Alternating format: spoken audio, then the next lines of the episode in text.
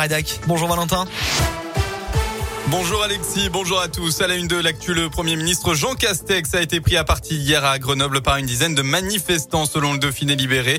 Castex en prison, assassin, honte de la France. Les insultes ont fusé. Il s'agissait de militants anti-vax auxquels s'étaient mêlés euh, quelques gilets jaunes.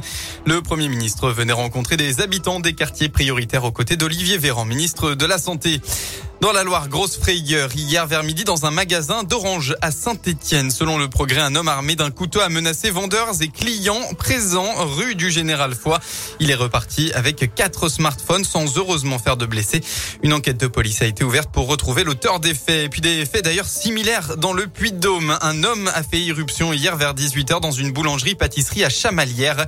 Masqué, il s'est fait remettre le contenu du tiroir caisse par la commerçante pour un montant estimé à 700 euros d'après la montagne. Il a ensuite pris la fuite. Le parquet de Clermont-Ferrand a confié les investigations aux policiers de la sûreté départementale. Concernant la crise sanitaire, la dose de rappel pour les soignants et les pompiers devient obligatoire à partir d'aujourd'hui sous peine d'être suspendu sans rémunération. Dans les hôpitaux et les cliniques, 68,2% ont déjà reçu leur dose de rappel selon le dernier point épidémiologique de Santé publique France. Saint-Etienne veut prendre le quart. Les Verts, derniers représentants de la région en Coupe de France, affrontent Bergerac ce soir en huitième de finale. Une rencontre dans laquelle les Stéphanois, pourtant derniers de Ligue 1, seront favoris face à une équipe qui évolue trois niveaux en dessous. Les Stéphanois tenteront d'éviter le piège et espèrent bien se qualifier pour les quarts de finale puisqu'hier, Versailles, club de National 2, a battu le premier de Ligue 2, Toulouse.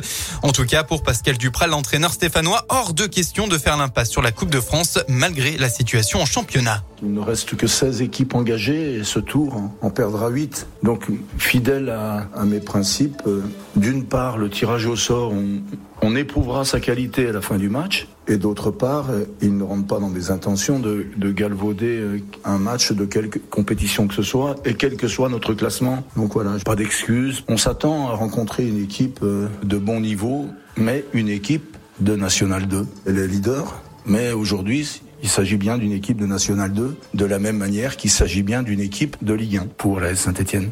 Bergerac ASSE, c'est ce soir à 18h30. Plus tard dans la soirée, Lens affrontera Monaco.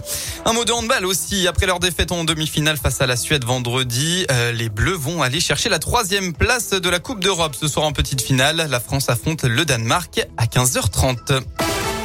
Voilà pour l'essentiel de l'actu. On passe à la météo. Eh bien, on retrouve encore la grisaille qui domine l'Auvergne-Rhône-Alpes ce matin. Quelques averses localisées sont présentes.